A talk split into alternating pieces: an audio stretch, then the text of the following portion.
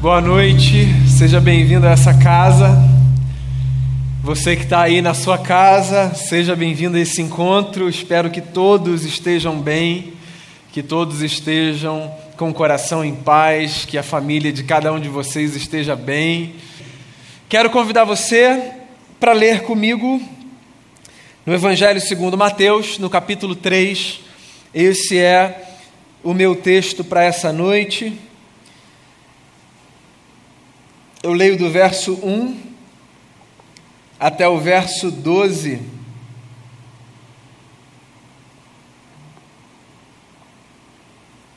Diz assim a palavra do Senhor.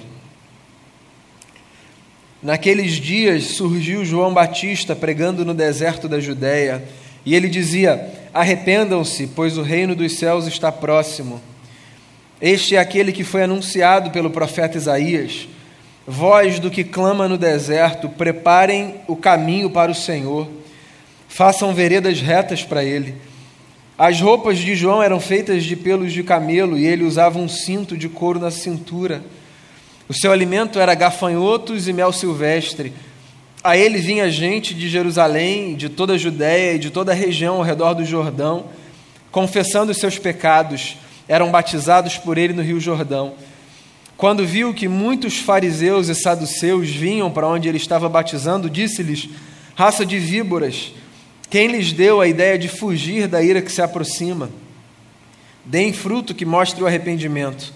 Não pensem que vocês podem dizer a si mesmos: Abraão é nosso pai, pois eu lhes digo que desta, destas pedras Deus pode fazer surgir filhos a Abraão. O machado já está posto à raiz das árvores, e toda árvore que não der bom fruto será cortada e lançada ao fogo. Eu os batizo com água para arrependimento, mas depois de mim vem alguém mais poderoso do que eu, tanto que não sou digno nem de levar as suas sandálias. Ele os batizará com o Espírito Santo e com fogo. Ele traz a pá em sua mão e limpará a sua eira, juntando seu trigo no celeiro, mas queimará a palha com fogo que nunca se apaga. Gosto desse texto. Gosto dessa figura que foi João Batista, uma figura icônica, um sujeito muito peculiar, que vivia fora da cidade, que tinha uma alimentação muito singular, que se vestia de um jeito muito peculiar e que anunciava a partir de um lugar em comum, o deserto, que o reino de Deus estava próximo. Sim, Jesus estava chegando para exercer o seu ministério entre os homens. A gente está nesse período, eu tenho reafirmado isso, não porque você não saiba, mas para contextualizar cada uma das minhas falas, a gente está nesse período que nos faz pensar não apenas no Jesus que veio, porque nasceu há dois mil anos, mas na expectativa que a gente cultiva pela vinda do reino. O reino que se manifestou em alguma medida quando Jesus veio, nasceu, quando Deus tomou forma humana. O reino que vem sempre que nós abrimos o coração e falamos a Deus: essa casa aqui, ó, é sua, venha. O reino que virá de forma plena quando Jesus, o nosso Senhor, que veio e que nos deixou o seu Espírito, voltar.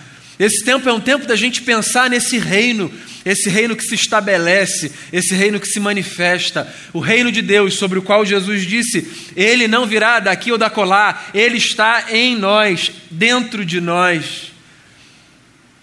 Os tempos de João Batista eram tempos difíceis, como são os nossos. Eu não sei se você já parou para pensar no porquê esse homem está no deserto, vestido da forma que estava, tendo a dieta que tinha. No começo da celebração, o Jairo citou um capítulo do profeta Isaías, o profeta que mais falava sobre o Messias, no qual o profeta falava exatamente sobre isso, sobre a voz do que clamava no deserto. João Batista, muito tempo depois de Isaías, aparece no cenário como essa voz do que clama no deserto. Eu não sei se você já parou para pensar nisso. João Batista não era a voz que clamava no deserto, ainda que o fosse, ele estava lá e ele falava de lá. Mas ele era a voz do que clamava no deserto. Ele era um profeta Daí a sua roupa especial. Os profetas tinham uma indumentária, uma indumentária própria. Daí a sua dieta específica. Os profetas se alimentavam ou se abstinham de certos alimentos como uma espécie de consagração. Ele tinha essa figura meio esquisita, porque de alguma forma ele representava o símbolo da figura profética, desse sujeito que era diferente, que se vestia diferente, que falava diferente, representando Deus. Agora é engraçado pensar, ele é a voz do que clama do deserto. Por que a voz do que clama do deserto? Por isso mesmo. Deus tinha sido expulso do templo. Muita gente nem tinha se dado conta disso. Mas o sistema religioso tinha expulsado Deus do templo. É um símbolo que eu estou dizendo. Mas o que estava acontecendo, e é por isso que João Batista vai lá para o deserto para falar de lá, o que estava acontecendo e que muita gente não tinha percebido é que a dinâmica religiosa daquele povo tinha sido tão cooptada e destruída por interesses quaisquer, que Deus já não fazia mais parte do que acontecia ali. João Batista é uma espécie de resistência divina, uma espécie de voz de protesto, que vai para um lugar distante de onde no imaginário religioso Deus estava, e que grita de lá, como quem diz: se vocês querem ouvir Deus, talvez seja bom que vocês desviem o olhar do lugar para onde vocês usualmente dirigem o olhar achando que dali Deus fala. Esse negócio pode parecer não ter conexão com a nossa vida, mas eu acho que João Batista é um homem que age como uma espécie de profeta, porque, dentre tantas coisas, nos alerta sobre o perigo de nós vivermos uma religiosidade que está tão em si mesmada, tão cheia de si, que nem se dá conta de que talvez Deus não faça mais parte desse negócio. João Batista é um profeta que abre os nossos olhos para fazer a gente perceber se de fato Deus continua participando de algumas coisas que na nossa ignorância a gente diz ter certeza que Deus participa, quando na verdade talvez Deus não tenha absolutamente nada com elas. Se isso te parece muito estranho, deixa eu citar um outro texto das Escrituras. Apocalipse de João, capítulo 3. Carta à igreja em Laodiceia. Uma igreja profundamente criticada por Jesus. No final dessa carta, Jesus olha para essa igreja e diz assim: Eis que estou à porta e bato. Se alguém abrir, então eu entrarei e cearei com ele e ele comigo. Quantas vezes você já ouviu esse discurso ou ofereceu esse discurso como um instrumento de evangelização, né? Jesus está à porta e bate, abre o seu coração. Abra o seu coração e convide Jesus para entrar, para ele fazer morada em você e participar desse banquete da sua vida. Não tem problema a gente usar esse texto para isso, mas se a gente parar e pensar, o que está acontecendo aqui é uma denúncia feita por Jesus. O que ele está dizendo é uma igreja tranquila do lado de fora. O que Jesus está dizendo é que havia uma comunidade ali na, na região da Ásia Menor na cidade de Laodiceia, havia um povo que se reunia em seu nome sem que ele estivesse presente, não fisicamente presente, porque ele já tinha voltado para junto do Pai, mas de alguma forma, aquela gente naquela cidade, usando o nome de Jesus, tinha anulado a sua presença.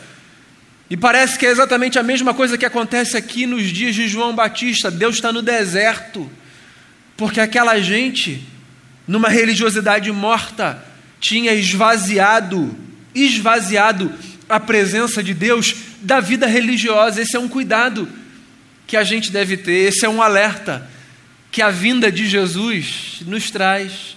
Essa é uma pergunta que a gente precisa responder. O que há por detrás da minha roupagem religiosa? O que há por detrás dos meus ritos? O que há dentro de mim? Será que há um um invólucro cheio de estética, de propriedade, de palavras certas, mas vazio de conteúdo? Será que há isso? João Batista está lá no deserto, como quem diz: se vocês querem ouvir Deus, deixem o tempo um pouco de lado, venham para cá. Deus está aqui fora, ó. Às vezes a gente faz isso. Às vezes a gente acha que Deus está aqui e a gente vem para aqui com o máximo de atenção. E aqui a gente cuida das palavras, e aqui a gente cuida dos gestos. E aqui a gente se preocupa com um protocolo. Mas quando a gente sai daqui, a gente se esquece que o que acontece aqui só faz sentido se o que acontece aqui sair com a gente quando a gente sair. O João Batista está dizendo isso com o seu manifesto. O que ele está dizendo é: Deus está do lado de fora. Ouçam Deus do lado de fora, percebam Deus do lado de fora. Deus está no deserto. Parem de olhar um pouco para o templo. Não é um desconvite para que você não venha mais. Continue vindo. Mas tenha consciência, tenha consciência de que a vida com Ele não se resume a isso que acontece aqui. Voz do que clama no deserto Prepare o caminho do Senhor. E foi isso que João Batista fez. João Batista era primo de Jesus, se você não sabe. E ele surge no cenário de Israel como, como um mestre que tinha discípulos. Tanto é que certa vez, quando João Batista está reunido com os seus discípulos, ele vê Jesus passando, ele aponta para Jesus e ele diz assim: ali está o Cordeiro de Deus que tira o pecado do mundo. Lembra desse episódio? É muito interessante porque tudo que os mestres mais desejavam, como desejam até hoje, é que os seus seguidores olhem para si.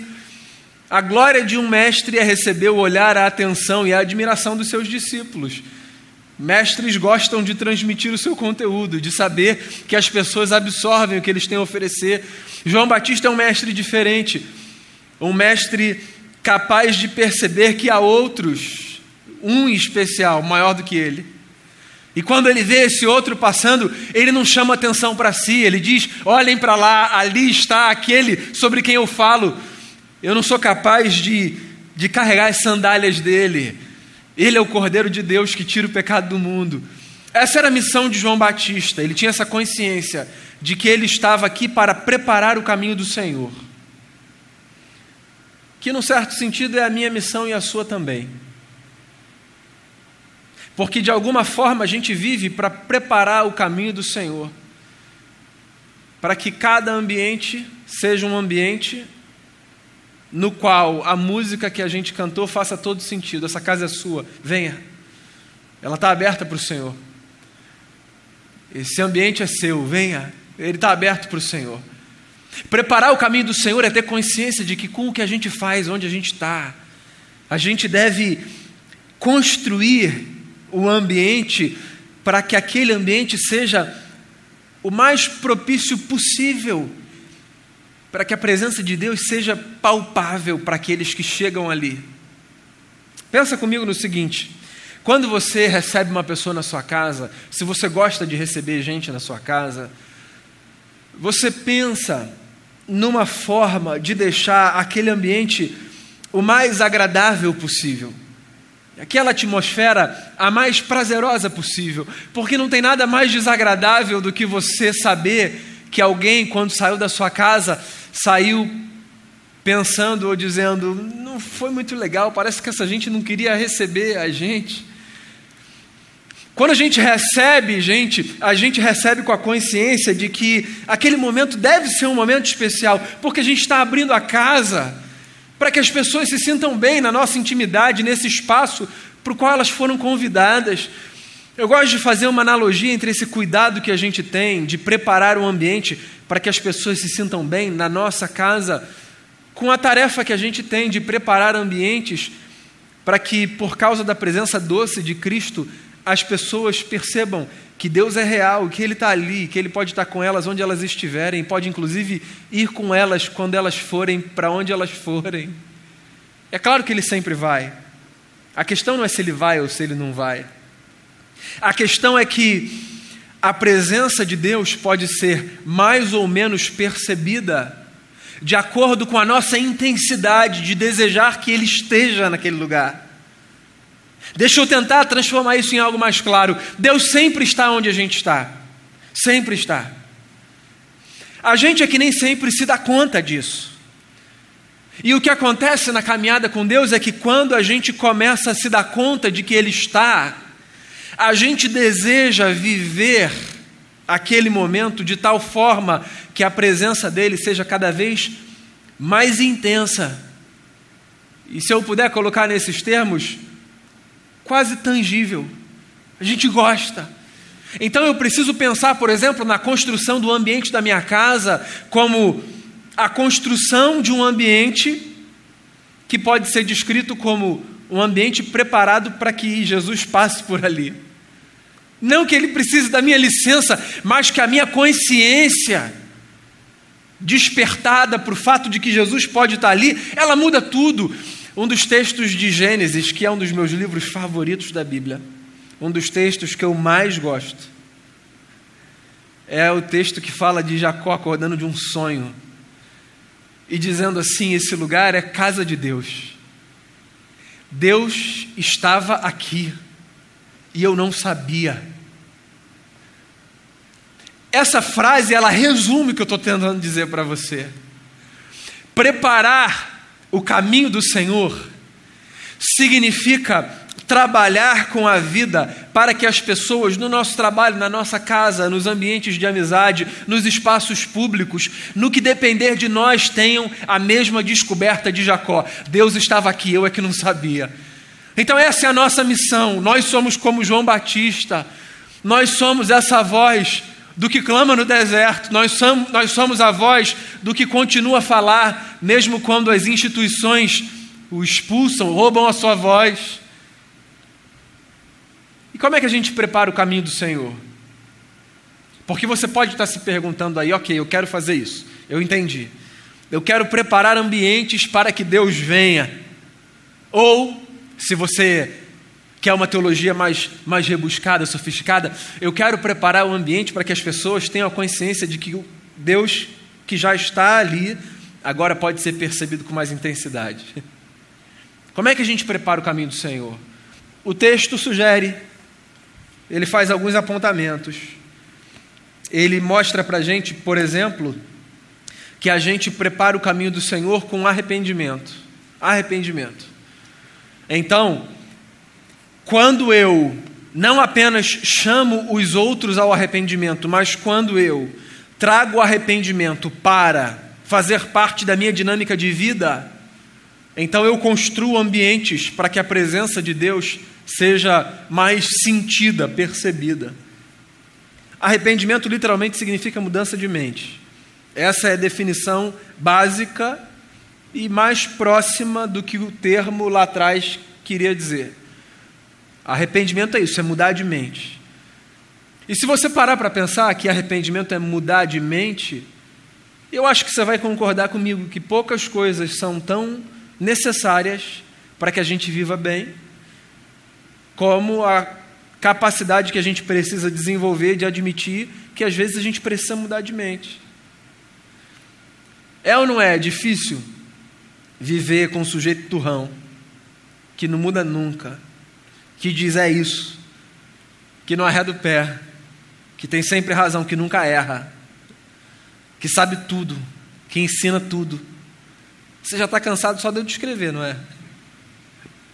Ninguém aguenta gente assim. Ninguém aguenta gente assim. Não tem vida que vá bem adiante. Não tem relacionamento que vá bem adiante. Sem a capacidade de nós nos arrependermos. E se arrepender é abrir espaço para acontecer alguma coisa aqui, ó. Mudança de mente, metanoia. Metanoia, sempre que eu me lembro dessa palavra, eu gosto de trazer a palavra que é oposta a essa, que talvez fique mais claro para você entender. Metanoia é o oposto de paranoia. Fica mais fácil de entender? Metanoia é mudança de mente. E paranoia é essa obsessão com a mesma coisa o tempo todo. Eu não consigo mudar, eu não consigo admitir, eu não consigo olhar por outra perspectiva. O arrependimento faz parte. Arrependimento não é apenas um convite religioso. Arrependimento é um exercício para a vida. Se você quer viver bem, se você quer que a sua vida seja um convite para que Deus se manifeste, você precisa admitir a necessidade do arrependimento, porque a Bíblia parte de um princípio. E o princípio do qual a Bíblia parte quando ela fala de mim e de você é: todo mundo aqui é nivelado por baixo, ninguém é perfeito. Ponto. E se todo mundo aqui é nivelado por baixo pela Bíblia, então viverá melhor quem abrir espaço na sua vida para o arrependimento. Com arrependimento você prepara o caminho do Senhor. Além do arrependimento, e parece que essas duas coisas são sinônimas, mas não são, a gente prepara o caminho do Senhor com confissão de pecado. Confissão. Confissão é uma coisa bacana, é uma coisa importante, é uma coisa necessária. Você sabe por quê? Às vezes, dependendo do contexto, não adianta eu mudar a minha mente. Eu preciso verbalizar essa mudança. E verbalizar não para que Deus ouça, não para que o diabo ouça, ou o que quer que seja. Verbalizar essa mudança por quê? Porque às vezes, muitas vezes, eu devo satisfação às pessoas. Muitas vezes. Porque os meus erros não me atingem apenas. Os meus erros atingem os outros. Então, confessar pecados é uma prática poderosíssima porque ela nos disciplina para a construção de relacionamentos que nos levam a olharmos para as pessoas e pedirmos perdão quando necessário, é importante. Volto para o exemplo dos relacionamentos, pode pensar aí, não precisa falar alto para ninguém se comprometer. Difícil não é? Caminhar com gente que não pede desculpa. Que não pede desculpa. Está posto, está posto. A pessoa errou. Mas está ali, ó, engolindo. De repente ela dentro até pensou assim: ó, não vou fazer mais isso mas ela está sustentando um silêncio que é destruidor para uma relação. Destruidor. E a prática da confissão de pecados, ela pode parecer só uma prática religiosa que diz respeito à nossa vida com Deus, mas não. Não tem a ver só com isso. Se você parar para pensar, os nossos ritos religiosos, eles fazem parte de uma pedagogia para a vida o que eu faço com Deus faz sentido porque me ensina a viver na minha relação com o próximo. Então, confessar pecados não é apenas uma disciplina de me ajoelhar diante de Deus e de, e de dizer: perdão, Senhor, perdão, pequei diante de Ti. Não, confessar pecados é uma prática que me condiciona para o hábito de enxergar a história como um espaço de retratação e de reparação. A história é isso.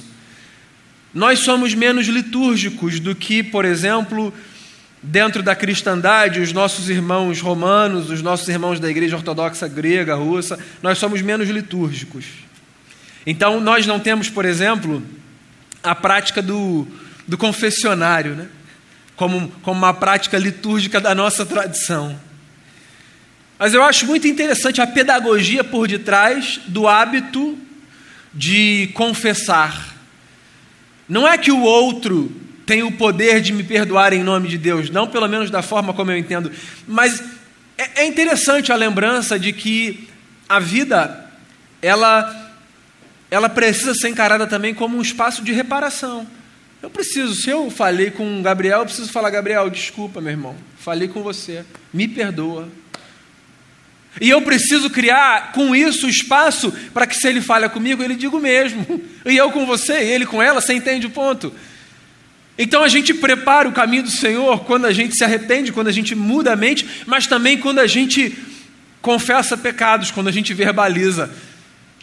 Nossas relações, pode acreditar nisso, elas criam mais espaço para Deus quando a gente consegue perdoar e pedir perdão. Mais uma coisa que salta aos meus olhos aqui: a gente prepara o caminho do Senhor quando a gente se arrepende, quando a gente confessa pecados, quando a gente frutifica. João Batista era um sujeito meio invocado, ele chega aqui e ele vê aquela gente religiosa vindo e ele diz assim: Por que, que vocês estão vindo aqui? Quem é que disse que vocês podem fugir da ira de Deus?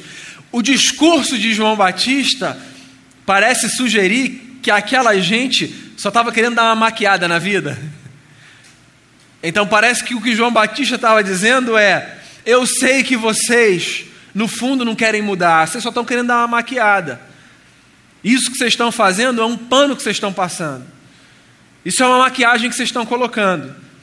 Ele está falando para os religiosos do seu tempo que viviam uma vida muito aparente, mas sem profundidade, sem consistência. E aí ele toca num ponto nevrálgico, que eu acho que é o ponto que faz a gente perceber se a gente está só maquiando uma vida com Deus ou se de fato a gente está vivendo com Deus. Ele diz assim: ó, deem frutos dignos do arrependimento. Então parece que o que João Batista está dizendo é que a gente prepara o caminho do Senhor quando a gente sai de uma vida esteticamente religiosa, uma vida de roupagem, e quando a gente vai por uma vida que frutifica, frutifica. Então, o que é que é evidente na minha vida e na sua vida de que nós somos gente de Deus? Não é o fato da gente ter coragem para se inscrever para participar de um culto no meio de uma pandemia. Isso aí não diz nada a meu respeito nem a seu, certo? Não é o fato de eu ter escolhido cursar teologia, passar por sabatinas numa instituição religiosa, ser ordenado pastor, estar à frente de uma igreja local. Isso não é o que me chancela como sujeito que vive uma experiência com Deus. Eu podia passar por tudo isso e tudo isso é uma maquiagem. Por quê? Porque o meu vínculo com uma instituição não é o que de fruto eu tenho a oferecer. O que de fruto eu tenho a oferecer é o que vem para a superfície da minha existência, tendo sido gerado dentro de mim pela presença do Espírito Santo e sendo um sinal relevante da presença de Deus na vida de outros através da minha vida. É isso. Fruto é o que aparece como resultado não do meu projeto de carreira, de religiosidade, mas como resultado do projeto divino de fazer Jesus crescer na minha vida por causa dessa presença misteriosa do Espírito Santo que resolveu fazer dentro de mim morada. Se você quer um texto mais específico ainda, depois você pode ler Gálatas 5. Frutificar significa isso, significa crescer em amor, em bondade, em benignidade, em domínio próprio, em mansidão, em, em paciência, em benevolência. É isso. Dar fruto é isso. É claro que eu não estou desconvidando você para vir para cá, continue vindo. Coloca sua máscara, bota o seu álcool na mão, não toque em mim e vem. Certo? Venha. Mas não se esqueça, o fruto não é isso que está aqui. O fruto é o que cresce na nossa vida quando a gente diz: essa casa aqui é sua, essa casa é sua. E essa porta a porta do coração ela está aberta para o Senhor. Então venha e enche esse lugar, porque a minha vida é a casa do Senhor. Então vamos lá. A gente prepara o caminho do Senhor com arrependimento, com confissão de pecados, com frutificação e por último, a gente prepara o caminho para o Senhor com vida no espírito vida no espírito. Você sabe o que significa vida no espírito? Significa uma caminhada de rendição à, condu é, à condução do Espírito Santo na nossa vida. É isso. Vida no espírito significa uma caminhada marcada por essa abertura para que Deus seja não apenas alguém sobre quem a gente fala, mas alguém que a gente experimenta. Uma das falas mais difíceis de Jesus, na minha opinião, de ser entendida, é a fala que aparece num texto em que ele olha para uma gente e diz assim: Se você não comer da minha carne e não beber do meu sangue, você não tem parte comigo. Lembra desse texto? Jesus está estabelecendo um marco ali. E o que ele está dizendo é: Caminhar comigo não é um exercício intelectual apenas. Caminhar comigo não é uma jornada litúrgica apenas. Caminhar comigo é, isso é um grande mistério, chamá-lo para as entranhas do nosso ser, para o profundo da nossa alma. E nesse quesito, irmãos e irmãs, nós, históricos tradicionais, temos muito a aprender com irmãos e irmãs de outras tradições, que às vezes se dobram diante de Deus em oração e passam um tempo ali sem lista, só dizendo: Deus, venha e encha minha vida. Eu estou falando da gente perceber a vida não apenas como um espaço de reflexão intelectual. Eu estou falando da gente conceber Deus não apenas como alguém sobre quem a gente fala. Eu estou falando sobre a gente mergulhar nesse mistério de chamar Deus para a profundidade do nosso ser, da gente mergulhar nesse negócio de viver com um temor, por causa da consciência da presença dEle na nossa vida. Eu estou falando disso. Eu estou falando desse tipo de espiritualidade sobre o qual a gente fala, às vezes, com um tom de zombaria, com um tom de desprezo, olhando de cima, mas que é cheio da presença de Deus, de uma gente que às vezes não fala com a sofisticação que a gente fala, de uma gente que às vezes não tem capacidade de travar uma conversa teológica muito profunda, mas que tem uma presença tão profunda de Deus na vida que constrange. Você sabe do que eu estou falando? Desse tipo de vida? Eu estou falando é disso, da gente experimentar Deus, da gente chamar Deus para a caminhada, de Deus ser não apenas aquele para quem a gente aponta, mas aquele que a gente experimenta. É o que Jesus disse: venha, coma da minha carne, beba do meu sangue, por sinal, hoje é dia de ceia. Você deve estar aí com o seu cálice, com o seu pão, biscoito, ou na sua casa com a sua mesa posta. O que é a ceia? senão uma lembrança constante de que a vida com Deus é também um grande mistério, que Ele é real, que Ele está presente aqui, não apenas entre nós, mas dentro de cada um de nós. Viver no Espírito é isso. Viver no Espírito é ir para além de apenas memorizar a Bíblia, decorar versículo, aprender a cantar música, conhecer as estações do calendário litúrgico. Viver no Espírito é ter a sensibilidade de reconhecer que tem muito mais entre o céu e a terra do que supõe a adaptação minha aqui agora, a nossa van teologia. Muito mais. Onde está Deus na sua vida? Há quem diga que a distância entre o céu e o inferno é de 30 centímetros, aproximadamente a distância que separa esse lugar para onde a gente aponta quando a gente fala de mente, porque é onde está a nossa mente, né? e o coração. Onde está Deus na sua vida? Porque se Deus é apenas objeto da sua reflexão, é possível que você não entenda ainda do que significa viver a vida no Espírito. É por isso que João Batista diz: Eu, eu batizo os que se arrependem com água. Eu jogo água na cabeça de gente que se arrepende. Nesse caso, eu estou desenhando um João Batista bem presbiteriano. Jogo água na cabeça. Mas pode ser, se você não for presbiteriano, eu mergulho no rio, na piscina, quem se arrepende. Faz a adaptação teológica que você quiser. Mas ele diz assim: depois de mim virá alguém que batizará vocês com o fogo. É porque a gente é presbiteriano. Nesse momento, numa igreja pentecostal, estava todo mundo dando aleluia e glória a Deus. Mas você entendeu a minha mensagem, entendeu? O fogo é aquilo que purifica. É isso. O fogo é o que purifica. O fogo é aquilo que, que separa o que tem que ir embora do que tem de ficar. É isso.